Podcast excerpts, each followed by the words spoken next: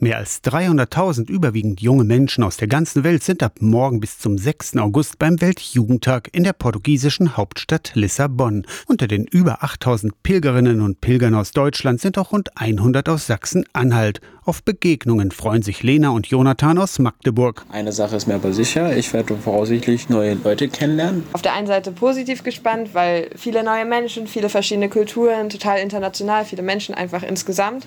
Auf der anderen Seite habe ich aber auch gar keine Idee, was passieren wird. Dementsprechend muss man da offen reingehen und einfach Überraschungen lassen. Vor dem eigentlichen Weltjugendtag waren in der letzten Woche die Tage der Begegnung. Die jungen Leute waren bei portugiesischen Familien zu Gast. Sie haben so gesagt, das ist unser Haus und auch jetzt auch für diese kurze Zeit auch dein Haus. Benehme dich so, wie du dich auch in deinem Haus normal verhalten würde. Der katholische Weltjugendtag wird etwa alle drei Jahre in einem anderen Land auf einem anderen Kontinent gefeiert. Ende der Woche wird auch der Papst erwartet. Jonathan und Lena sind beide evangelisch. Konfession spielt für Christoph Tekard, Diözesan-Jugendseelsorger im Bistum Magdeburg, aber gar keine Rolle. Weltjugendtag ist für ihn vor allem ein Fest der Begegnung und Toleranz. Aber Menschen auch anderer Religionen, anderer Überzeugung zusammenzubringen. Das wäre mir ein wichtiges Anliegen, vor allem wenn ich auf unsere Gruppe aus Sachsen-Anhalt schaue.